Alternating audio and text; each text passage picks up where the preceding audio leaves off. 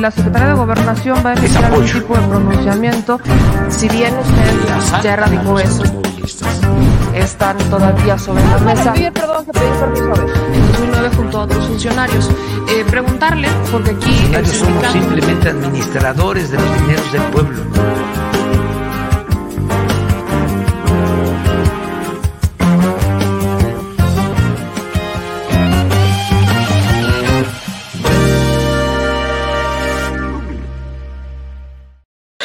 Buenos días, chicos de mi de mi amor. Bienvenidos al Detrás de la Mañanera con su segura servilleta. O sea, sé yo, me me llamé.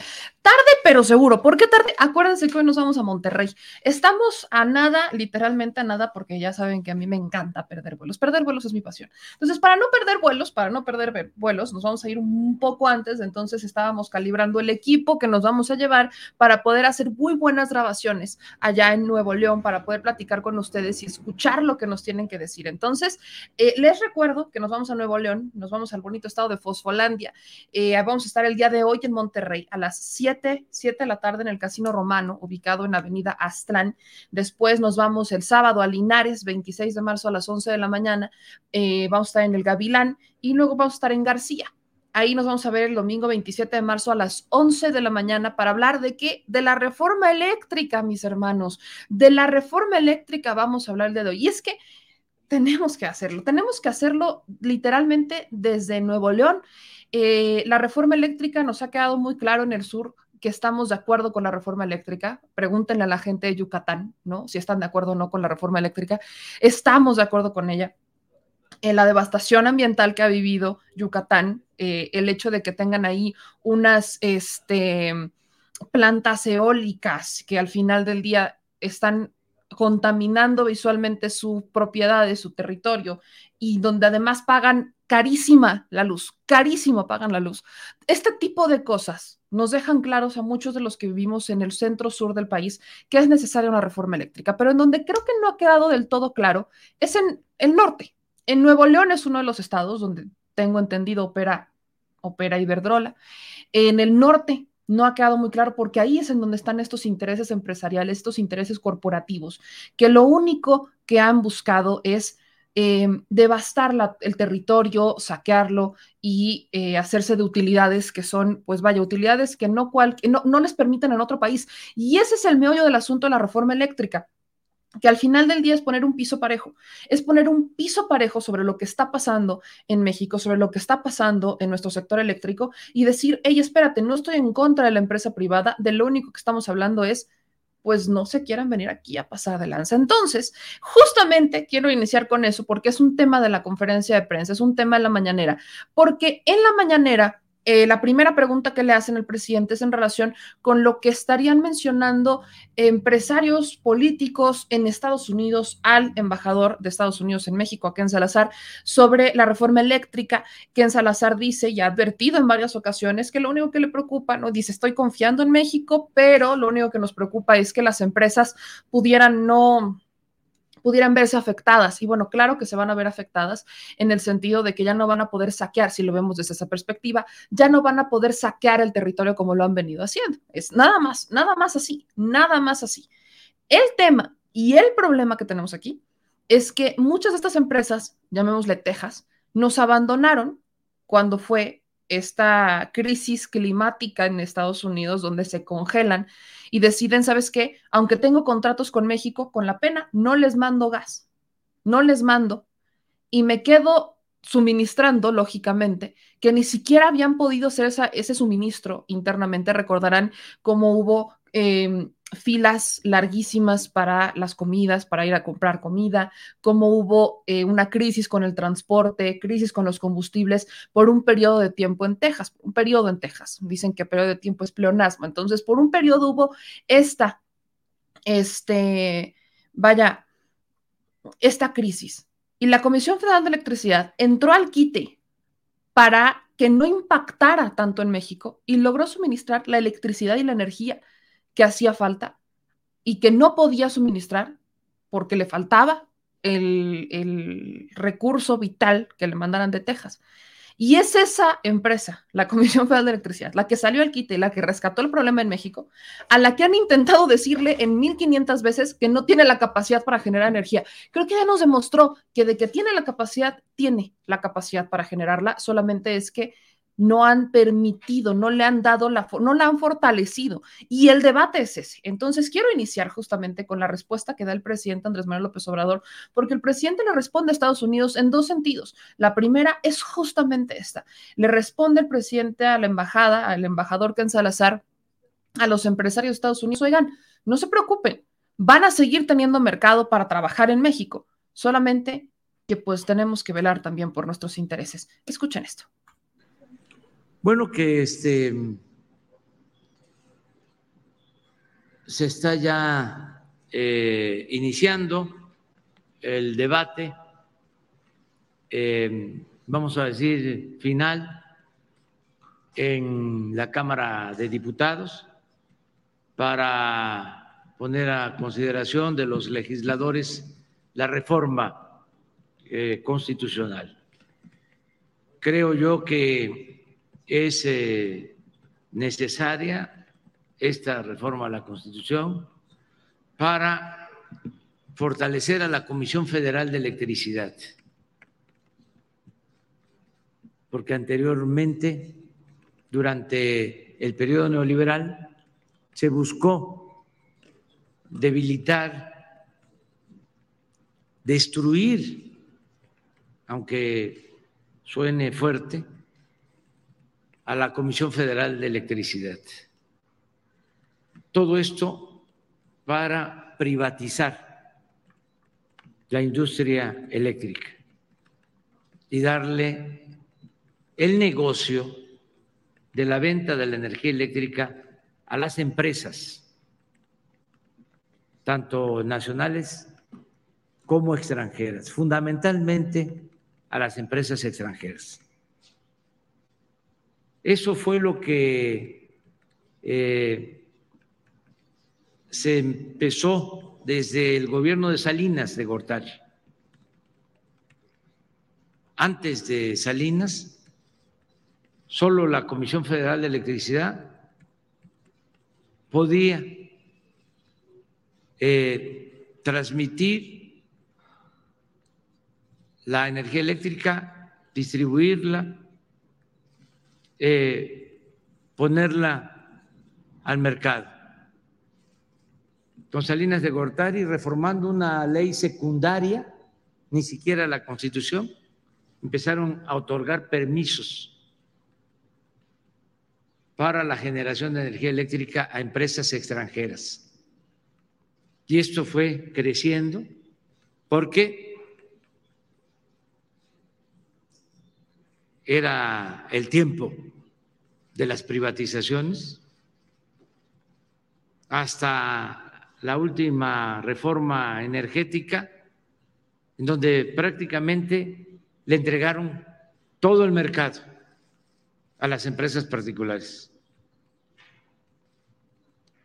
Y eh, se redujo la presencia de la Comisión Federal de Electricidad. Se llegó al extremo de que una de estas empresas, Iberdrola,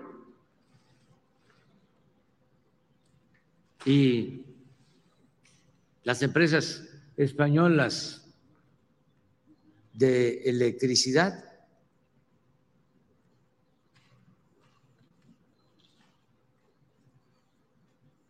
contrataron a funcionarios públicos.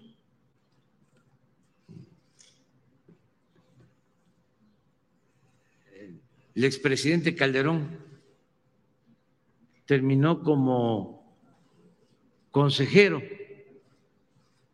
de una empresa eléctrica española. Una vez que terminó, como presidente, lo contrataron y dominaban de toda la industria eléctrica. Todo esto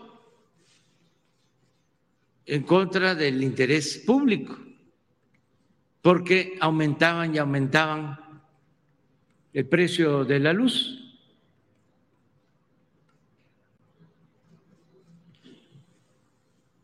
Se beneficiaban unos cuantos, pero se perjudicaba a la mayoría de la gente.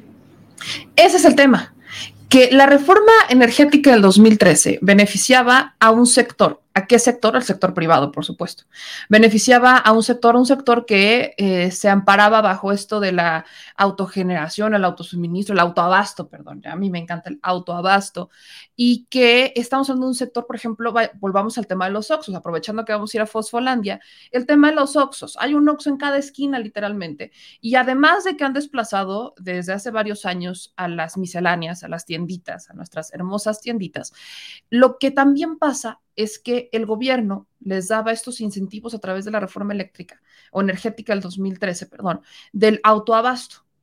Cuando ellos, por ejemplo, y para nosotros la lógica del autoabasto es que esa sucursal se va a autoabastecer, pero la lógica que les permitió la ley es que no, esa sucursal no se autoabastece, sino que esa, este, esa sucursal va a generar la energía, se la va a suministrar la CFE y ellos la van a compensar con un autoabasto en no sé dónde, no sé dónde.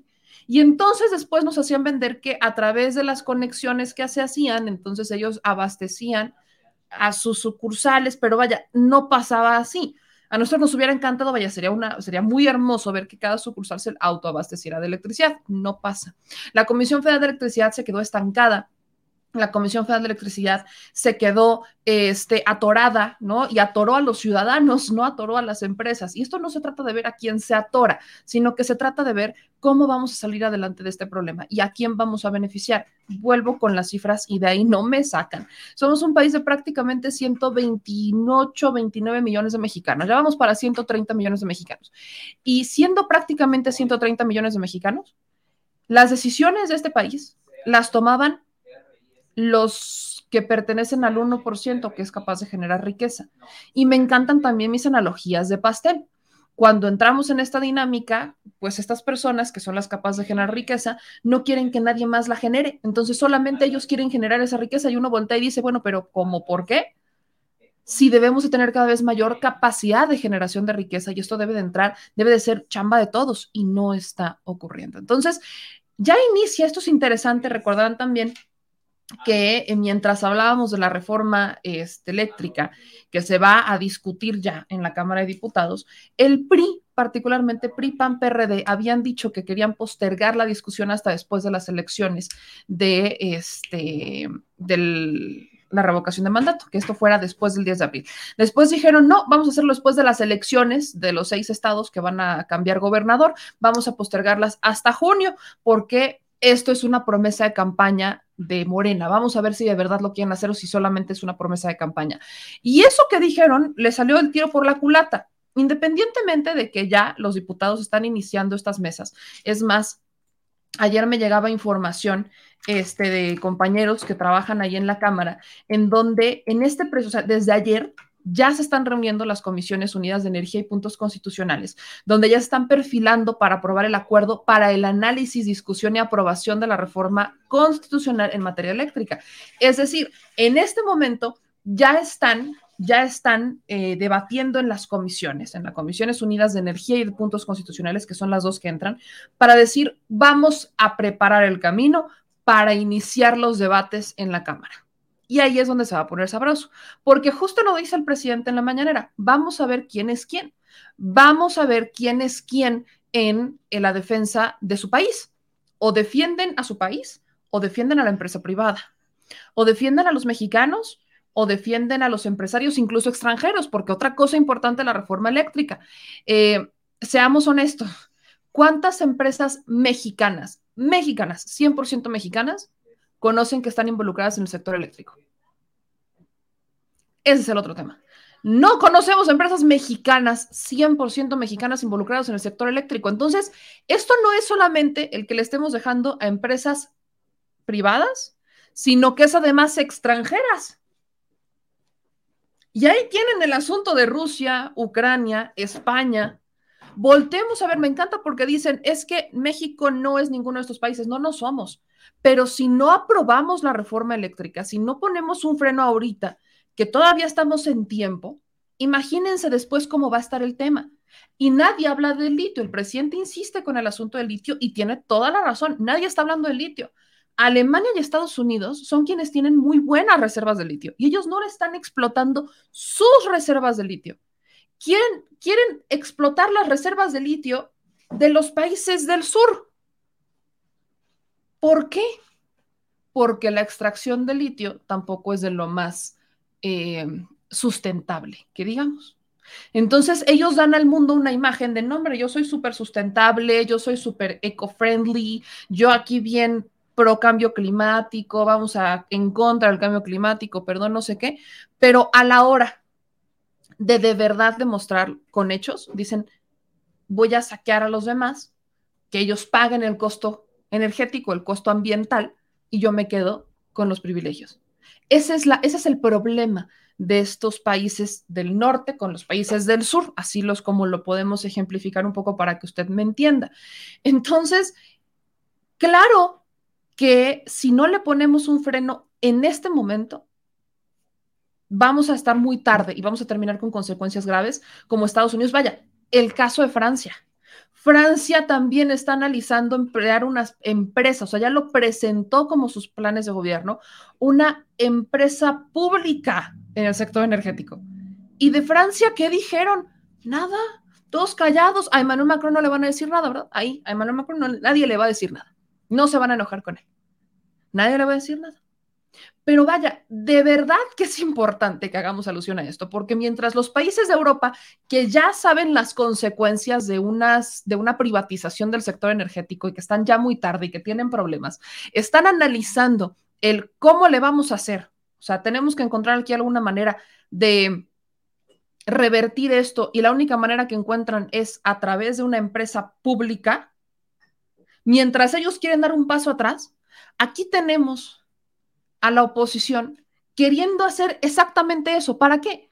Para que después de tres años, cinco años, diez años tengamos que dar el paso atrás porque ya las consecuencias son, vaya, no toleramos, ya no podemos con las consecuencias. ¿Es en serio? Y lo que les decía de los priistas, panistas y periodistas, esto me parece interesantísimo. Cuando ellos dicen queremos postergar, queremos postergar la discusión de la reforma después de las elecciones, porque Morena la estaría usando con fines electorales, digo, ah, caray, yo no sabía. O sea, y, entendamos, quiero, quiero ver si me logro explicar con esta antítesis de, los, de la oposición. No hay manera humana en que un político, y vamos a ponernos este, maquiavelos, utilice una mala idea de forma electoral. Estamos todos de acuerdo con eso, ¿verdad?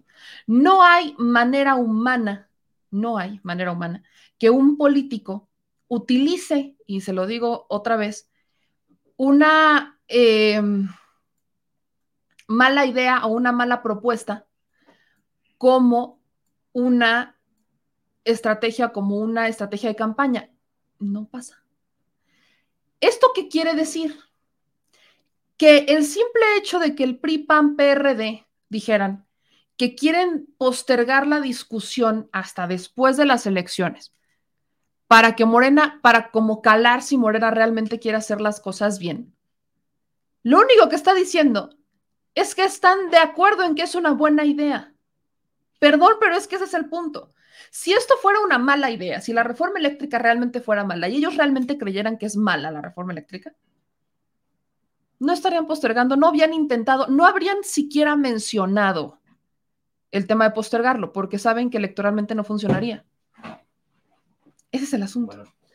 Que justamente es tan buena idea que ha funcionado, que a la gente la quiere, que es popular incluso. Y entonces los políticos del PRI PRD dicen, a ah, caray, es que eh, pues no, no, queremos que la, no, queremos que sea utilizada con fines electorales y no sé qué, y que no sé qué, y que qué sé yo, y bla, bla, bla. Vaya, creo que es importante recalcar esto, creo que es importante mencionarlo, creo que sí valía mucho la pena que no nos quedáramos como a medias con este análisis sobre la reforma eléctrica, sobre las empresas españolas que han beneficiado a políticos mexicanos y a políticos españoles también. Recordemos que es muy similar cómo funciona Iberdrola y estas empresas españolas en México, cómo ha funcionado en Estados, en, este, en España, por ejemplo. O sea, creo que sí vale mucho la pena que hagamos un énfasis en esto porque a la gente a veces se le olvida que Felipe Calderón, terminando su administración, se fue a trabajar al consejo de administración de estas empresas eléctricas y que él anda bien metido en estas empresas, se anda bien metido en estas discusiones, se anda bien metido en todo esto, pero ¿por qué lo hace? ¿Porque protege a los mexicanos o porque protege sus intereses? Creo que la respuesta es extremadamente clara en este sentido. Y bueno, teniendo este eh, debate sobre la mesa, que ya lo estoy calentando porque hoy justamente en Nuevo León vamos a hablar de esto y ya estamos por terminar el programa porque ya saben que perder vuelos es mi pasión y no voy a perder el vuelo este, a Monterrey, ¿verdad? la otra respuesta que da el presidente Andrés Manuel López Obrador el día de hoy, también a Estados Unidos, está relacionada con una declaración que da este, el jefe del Comando Norte en Estados Unidos. Esto me parece interesante, me parece interesante. Estamos hablando de Glenn Van Herk, es el, eh, el jefe del Comando Norte, cuando dice que la agencia de espionaje militar rusa tiene en este momento desplegados en territorio mexicano más oficiales de inteligencia que en cualquier otro país, que en cualquier otro país del mundo con el objetivo final de influir en las decisiones que toma Estados Unidos. Me acuerdo mucho de esto, ¿se acordarán este, cuando estaba todo el tema del terrorismo, que bueno, nunca ha dejado de estar presente en Estados Unidos, que una de las máximas de Estados Unidos para tener mano en México es por el tema de la frontera, que su preocupación es que la, la frontera al estar tan débil, pues los terroristas podrían entrar a través de México. Y ha sido una constante en Estados Unidos, desde que sí lo de Afganistán, que, que como la frontera está tan débil, entre México y Estados Unidos podrían atravesar, podrían llegar a través de México y utilizar a México, ¿no? ¿Qué es lo que dijo, ¿no? ¿Qué es lo que eh, advierte Glenn Van Herk? El general hace estas declaraciones durante una sesión del Comité de Servicios Armados del Senado, en la que añade que lo que busca el Kremlin es lograr acceso a Estados Unidos desde un país vecino. La información surge prácticamente al paralelo que los reclamos que el embajador estadounidense en Salazar hace después de que el miércoles se le celebrara un acto en la Cámara de Diputados para inaugurar el Grupo de Amistad México-Rusia con la presencia de diplomáticos del Kremlin. Lejos de que entiendan que la política internacional mexicana, la política exterior mexicana es extremadamente clara. Estos grupos de amistad no, los, no, se, no se postergan.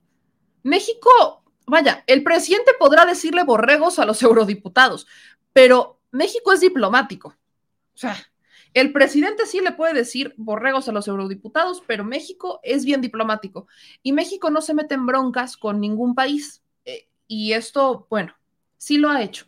De una forma muy hipócrita, recordarás el come si te vas, eh, recordarán los desplantes o cómo es que Felipe Calderón estaba muy en contra del tema de Cuba, pero bueno, siempre ha sido como muy a lo que Estados Unidos quiera, guste y mande. Entonces, en este momento estamos viendo un escenario en donde pues se da este grupo de amistad que el desconocimiento de la ley no, no es como para que no te exime, tu, responsabilidad, para que no estén ahí eh, pendientes. Era lógico que se iba a realizar este grupo de amistad.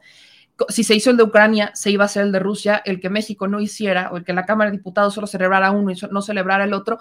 Por supuesto, por supuesto, que dejaba claro que se iba a poner de un lado o del otro. Entonces, en este caso, México celebra esto, vienen las críticas, que cómo se nos ocurrió, que no sé qué, qué sé yo.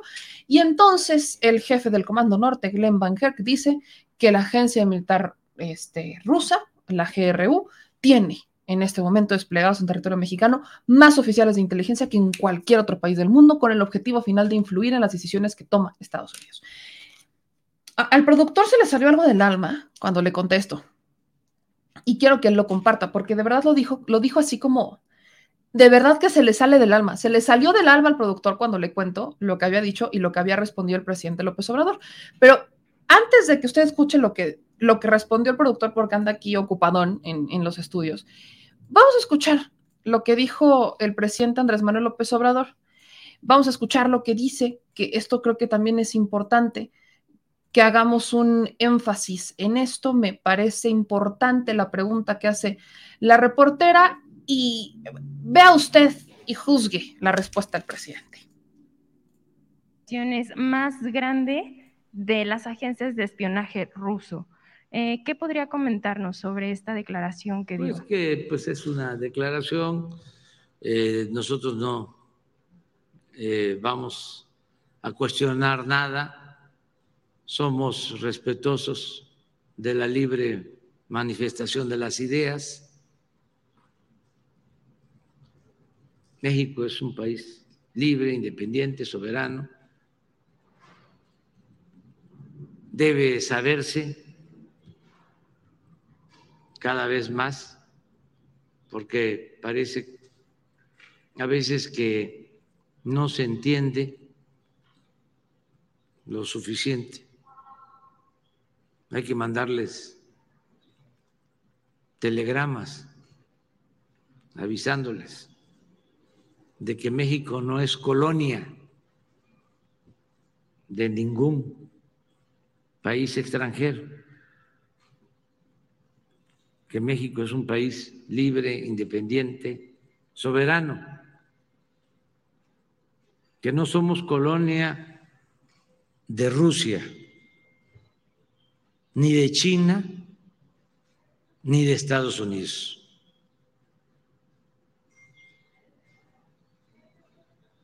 Que México es un país independiente, libre y soberano.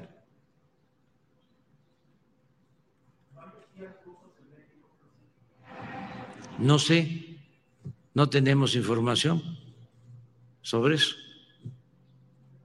Y si este, no eh, impedimos a nadie, a ningún extranjero que quiera llevar a cabo actividades legales en el país, que lo pueda hacer. Los que son eh, delincuentes cometen delitos, se les detiene. No se permite ni a mexicanos ni a extranjeros cometer delitos en nuestro país. Y que se entienda también de que nosotros tenemos como política la no intervención.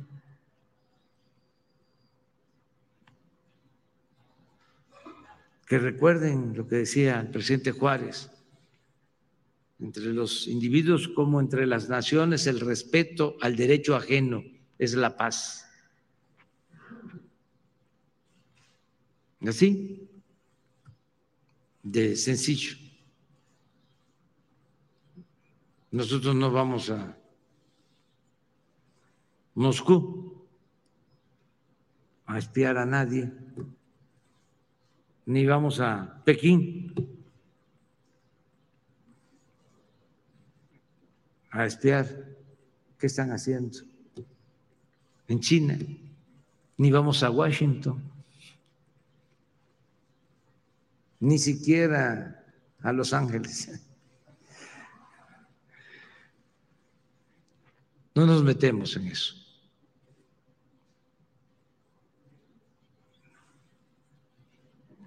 ¿Quién sigue? ¿Qué? México no es colonia, México no es colonia ni de España, ni de Estados Unidos, ni de Alemania, ni de nadie. México no es colonia. Si a alguien no le ha quedado claro, valdría mucho la pena hacer énfasis en esto. Y miren, el señor productor ya me mandó a leer su tweet, ¿no? Porque dice, ya, es que ya no me va a salir igual. Entonces me mandó a leer su tweet y se los voy a compartir. Porque cuando le cuento esto al producer, ¿no? Que digo, a ver, este, ¿qué opinas, no? Porque el señor que habla ruso, yo le dije, pues cuéntame tu opinión, seguramente tú eres un espía ruso. Y me, literalmente le sale del alma y me dice, Inge su madre Cuba, Inge su madre Venezuela, vamos a poner la base de espionaje ruso en México. ¿Por qué? Pues porque allá hay pulque. Así le salió del alma, ¿eh? O sea, le salió del alma al señor productor. Dice, pues es que hay pulque. No, pues allá hay pulque. Entonces, pues, Por eso, por eso hay que poner una base de espionaje ruso en México. Nada más, nada más y nada menos. Nada más y nada menos. Ahí tienen este, lo que dice el señor productor. Voy con sus comentarios, chilitos. Dicen, el Comando Norte y Ken Salazar nos amenazaron insinuando una invasión, dice Christopher Galindo. Eh, Canen, ahora no espantes. Ah, qué fue que sean así. Eh, dicen, eh, Amrevian, me encantó hoy en la mañana ver las caras de mi presidente cuando dice que nosotros no espiamos a nadie. Luego acá, queremos nuestras propias redes sociales para que no se le ocurra a las redes extranjeras censurar canales y se pierda la libertad de expresión en México, por ejemplo, RT Noticias. Eh, nos dicen acá en sus comentarios tan divino el producer, ese, es nuestro producer, ese es nuestro producer. El pool que le gustaba a Hitler. ¿Ven? Eh, me acordé del juramento en la bandera de la escuela que decíamos, Cristina, podríamos sacar el lado gracioso del asunto, pero existen personas racistas y con esas declaraciones la pueden tomar perfectamente contra los que estamos aquí. Exacto, aquí hay rusofobia. Tiene toda la razón, mi querida Cristina, porque hay una rusofobia. Ya, de hecho, ¿se acuerdan de los rusos reaccionan? Bueno, ya me fui a meter, ellos ya subieron un video ayer que se trata justamente de eso. Hay rusofobia en México. Existe una rusofobia. Y es bien triste que estos discursos de odio se hayan propagado a tal grado de no entender el problema, ¿no? Hablando de este asunto, vale la pena mencionarles que Ucrania, ¿no? hablando de recupera ya el control de ciudades al este de Kiev, el gobierno de Ucrania dijo este viernes que las tropas ucranianas lograron recuperar el control de las ciudades al este de Kiev que están bajo el dominio ruso. Por este lado, el gobierno ruso reconoció la muerte de más de 1.300 soldados desde el comienzo de la invasión.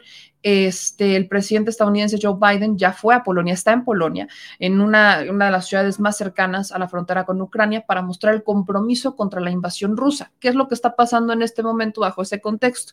Estados Unidos está esperando, no, aquí el tema es, estamos, estamos, está caliente el punto. Si Ucrania se une a la OTAN, que ya había dicho que no y que no iba a pasar, que es parte de las negociaciones con Rusia, pero si Ucrania se, se une a la OTAN, entonces Estados Unidos ataca es lo que está esperando Estados Unidos, nada más. Si esto pasa, Rusia ahora sí ensaca al monstruo. O sea, lo que hemos visto de Rusia es nada comparado a lo que puede pasar. ¿Por qué? Porque hay acuerdos que se violaron, hay acuerdos que se rompieron. Ucrania rompió estos acuerdos. Eh, la OTAN no tiene razón de ser, la OTAN ya no tiene mayor razón de existir, seamos honestos, y está existiendo todavía la OTAN. La OTAN fue creada para estar en contra de los países comunistas. Y uno dice, bueno, el comunismo ya no existe. Entonces la OTAN hoy ha querido jugar como al este, regulador, como de todavía existimos para evitar que tengan ganas, cuando ya no tiene razón de ser. Entonces, todo este contexto se olvida lo que Rusia representa, lo que Ucrania representa y el papel de Estados Unidos que está ahí como molestando. ¿Y todo por qué? Hablando de reformas energéticas, porque Estados Unidos quería imponerle sanciones a Rusia por el Nord Stream 2. Nada más por eso es esta bronca. Esta bronca es por eso.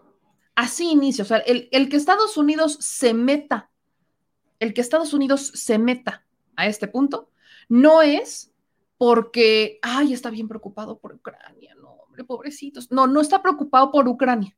Estados Unidos está preocupado por el Nord Stream 2. Recordemos que Rusia es el más grande proveedor de gas en el mundo y el principal de Europa, si no es que el único. Entonces, aquí, bajo este escenario, lo que a Estados Unidos le interesa, a Estados Unidos su negocio es la guerra y siempre va a ser por temas energéticos, va a ser por petróleo, va a ser por oro, va a ser por litio. Nada más. Y por armas, obviamente. Ese es el negocio de Estados Unidos. Joe Biden tiene que rendirle cuentas a sus patrocinadores, a quienes los ponen ahí. Y hay algunas cosas en las que tendrá que ceder y otras cosas en las que no podrá. Y estamos justamente en una de estas. Así que em, Estados Unidos también utiliza la guerra cuando económicamente está atorado. Es una estrategia económica también, porque eso lo ayuda a levantarse, seamos también honestos. Para Estados Unidos las guerras son por dinero. Punto. O sea, las guerras no son para salvar, van con la bandera de voy a salvar vidas y yo soy el gran salvador del mundo. Bueno, no estaba diciendo Joe Biden la otra vez que viene este nuevo orden mundial y que Estados Unidos lo debería de organizar, lo debería de encabezar. No, bueno, ¿y su nieve de qué la quiere, papá? Si no es festival. Si no, si no es festival y no está promocionando para la Reina de las Flores. O sea, perdón, perdón. pero es que, o sea, Estados Unidos, es que viene un nuevo orden mundial y Estados Unidos debería de ser el que lo encabece. Pues es que esto no es postulación para mis Estados Unidos. Esto no es, eh, o sea, perdón que se los diga, pero no es, no, no es competencia, no es que Hermes. Estados Unidos, ¿quién le dijo Estados Unidos que podía ser el líder del nuevo orden mundial? La neta, no sé. Pero bueno, ya nos vamos porque aquí me están. Me encanta, yo soy fan. Soy fan. Ya saben cómo soy. Meme, no vayas a perder el avión. ya me está corriendo la banda para no perder el avión. Ay, los amo.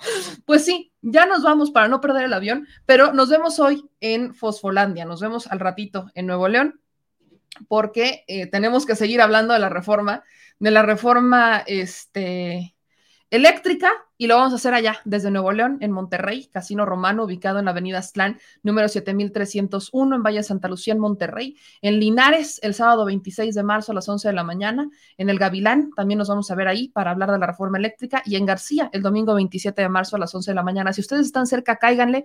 Quiero saber qué piensan. Vi que otra vez este, su amigo periodista favorito, que no es periodista, entrevistó a Fosfogover y quiero preguntarle a la banda de Nuevo León, ¿qué, qué piensa su barrado? Si tienen denuncias de Nuevo León, si tienen quejas del Saltillo, me dicen que está muy cerca, vamos a ver si nos podemos aventar a Saltillo. Si tienen quejas de lo que sea, voy a estar ahí. Lleguen, quiero grabarlos para que podamos pasar todas sus opiniones en nuestros programas. De eso se trata. Ayúdenme, banda, a hacerlo. Entonces nos vemos por allá en un ratito más. Ya me voy a ir porque si no pierdo el avión y se van a burlar de mí y eso no va a pasar. Entonces, nos estamos viendo. Gracias a todos los que se están suscribiendo a nuestros canales. Gracias por compartir nuestras transmisiones. No se les olvide que estamos subiendo los videos. Entonces, échenos likes, manitas arriba, manitas arriba a todos ustedes y activen la campanita. Quiero hacer un especial agradecimiento a toda la banda, a Marino Vallejo. Eh, ¿cómo, se llama nuestra chilefan? A todos a todos, a todos los que nos están ayudando, porque hemos estado recibiendo un apoyo importantísimo para las chilegiras. Tenemos chilegiras importantes que no vamos a poder hacer sin ustedes. Este, Marino Vallejo hace ratito nos hablaba y nos decía, eh, ahí les va una aportación, aportaciones importantes para las chilegiras que vamos a hacer. Particularmente el gasto más grande va a ser para este, la de Centroamérica, para ir con el presidente a esta gira que va a ser por Honduras, El Salvador, Guatemala, Cuba y Belice. Estas van a ser giras importantes que requieren, son retos grandes. Luego viene la Chile gira que nos vamos en junio a Los Ángeles y esta, esta gira que vamos a hacer antes de irnos a Centroamérica, que es la intención de irnos a Quintana Roo para ver lo del tren Maya. Entonces, Hemos estado recibiendo mucha ayuda de todos ustedes. Aquí en pantalla les estoy pasando los datos de la cuenta Banamex, los datos de la cuenta Bancomer, todos los datos que nos están ayudando. A Gloria Cancino también, que ya nos mandó este, una aportación también muy importante para eh, las chilegiras. Gracias porque esto no será, no será posible sin ustedes. Nada de lo que hacemos es posible sin su ayuda, sin sus likes, sin sus comentarios, sin sus porras, sin sus quejas, sin sus autocríticas, sin su crítica, perdón. Esto no será posible sin ustedes. Entonces, les agradezco infinitamente el apoyo que nos dan. Por lo pronto, les mando un beso. Gracias a José Lugo que nos dice no estamos mudos, debemos denunciar el racismo, discriminación y de quien se dice líder en derechos humanos. Muchas, muchísimas, muchísimas gracias. Juan Becerra dice, me gusta tu jardín vertical, pero faltó el de las papayas. Este, pues no, no me caben las papayas, mi querido, pero lo que sí es que nos vemos, que por eso luego se me va el avión, dice Rocío, ya me voy, porque si no se me va el avión. Les mando un beso, nos vemos en la noche. Señor productor, mejor despídase, sí, mejor despídase, sí, que me, me quedaste debiendo tu frase del pulque. Es que no sale igual. Bueno, ya nos vamos. Les mando un beso, nos vemos en la noche desde, desde Fosfolandia. Quédense, no se olviden de nuestros podcasts. Les mando un beso. Yo soy Meme Yamel. Adiós.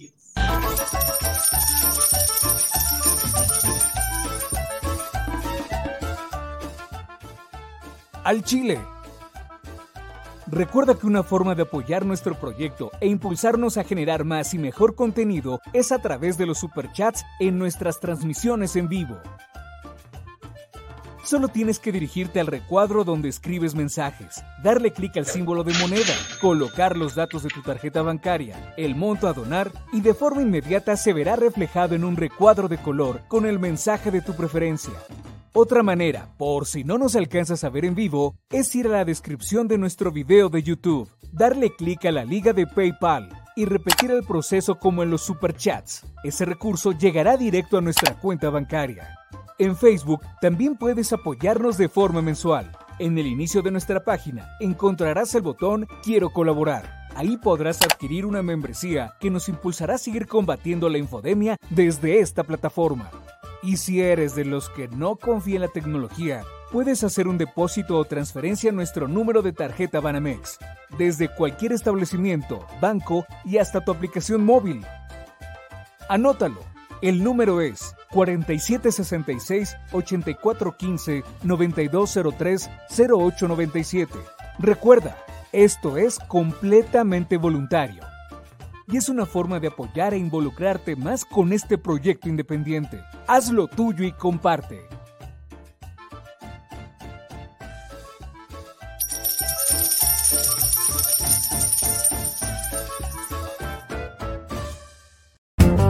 Y la Secretaría de Gobernación va a emitir algún tipo de pronunciamiento, si bien usted ya erradicó eso, están todavía sobre la mesa. Bien, perdón, que pedí permiso. En 2009 junto a otros funcionarios. Eh, preguntarle, porque aquí... Funcionarios somos simplemente administradores de los dineros del